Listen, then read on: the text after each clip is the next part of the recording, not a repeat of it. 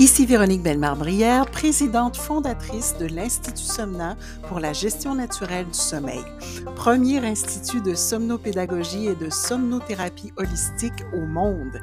Il me fait plaisir de vous accueillir dans ce nouvel épisode de notre podcast. Aujourd'hui à SOS Sommeil, prévenir le passage à l'heure d'été avec les enfants, mais aussi avec les adultes. Un mini-épisode aujourd'hui pour vous parler du changement d'heure. On approche le passage à l'heure d'été, ce serait la même chose aussi lorsqu'on approche le passage à l'heure d'hiver. On sait que le changement d'heure ne se fait pas dans tous les pays, ni même dans toutes les provinces.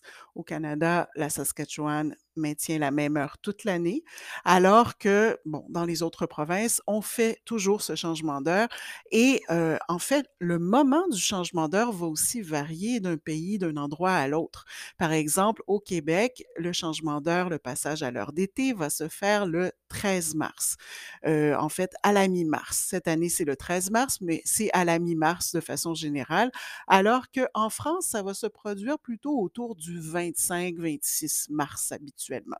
Donc, il y a bien sûr des variations selon les pays, mais dans tous les cas, il y a aussi des variations selon la façon dont on s'adapte au changement d'heure. Alors, pour certaines personnes, quand le changement est nécessaire, il faut trouver une façon d'adoucir cette transition.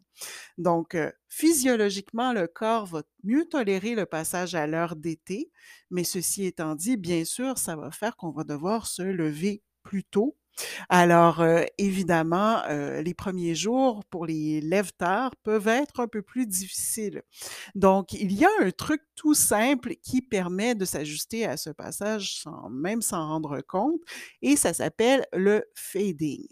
Donc, c'est un truc euh, simple et bien connu qui permet de resynchroniser graduellement l'horloge biologique. C'est en réalité du gros bon sens. Ça va consister à avancer ou à reculer très graduellement les heures de lever et ou de coucher jusqu'à la nouvelle heure souhaitée.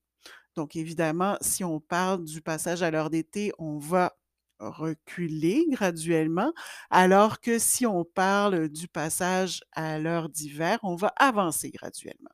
De cette façon-là, on peut éviter le choc du décalage horaire subi à l'horloge biologique. Et ça peut s'appliquer à tout âge, avec les enfants comme les adultes, mais de façon générale, les parents nous disent que les enfants qui ont une horloge biologique réglée au quart de tour, un véritable petit ordinateur interne, tout neuf, tout vif, peuvent parfois être plus sensibles au changement d'heure et donc, bien sûr, les parents vont gagner encore plus à l'appliquer avec eux.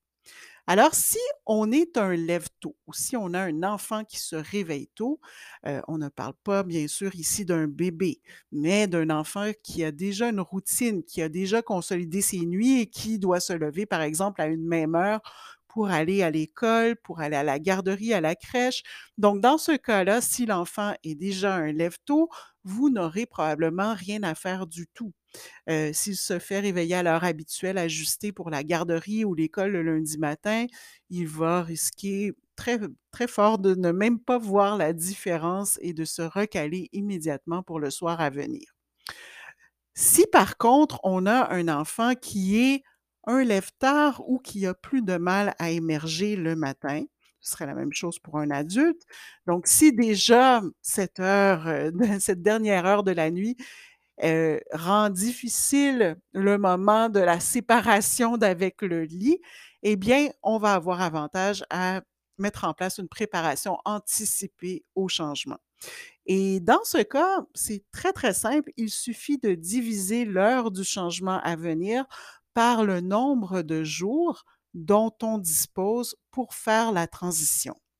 Par exemple, si il reste deux jours avant le changement d'heure, les vendredis et samedis, on peut devancer le lever de 30 minutes et continuer avec cet horaire-là pour la sieste et le coucher. Et le dimanche, on va reprendre l'horaire d'avant l'heure d'été, par exemple, si c'est le passage à l'heure d'été, pour le réveil, pour la sieste et le coucher.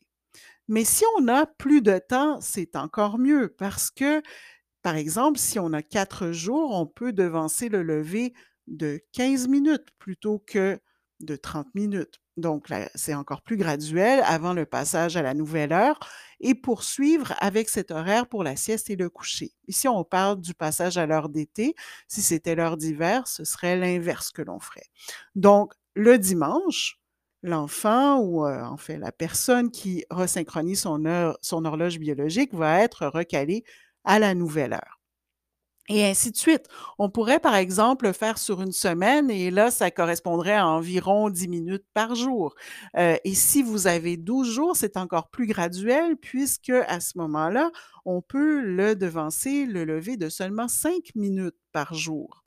Alors, s'il ne reste que quelques jours avant le changement, on s'y met dès ce soir et on y va par tranche plus large. Alors que s'il reste deux semaines, on peut s'y mettre dès ce soir aussi et y aller plus progressivement, tout simplement. Mais dans tous les cas, le corps va pouvoir s'adapter rapidement parce qu'il ne faut pas oublier qu'il ne s'agit tout de même pas d'un voyage transméridien, mais seulement d'une toute petite heure à combler.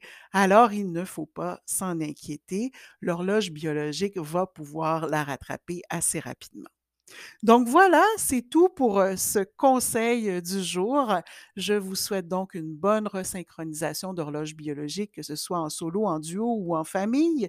Et moi, je vous retrouve très bientôt dans un prochain épisode d'SOS Sommeil.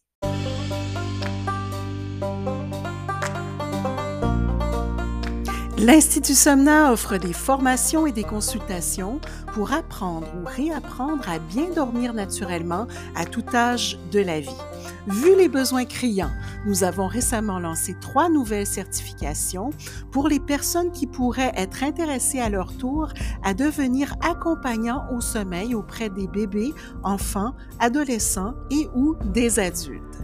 Pour toutes les informations, rendez-vous sur notre site somna.ca.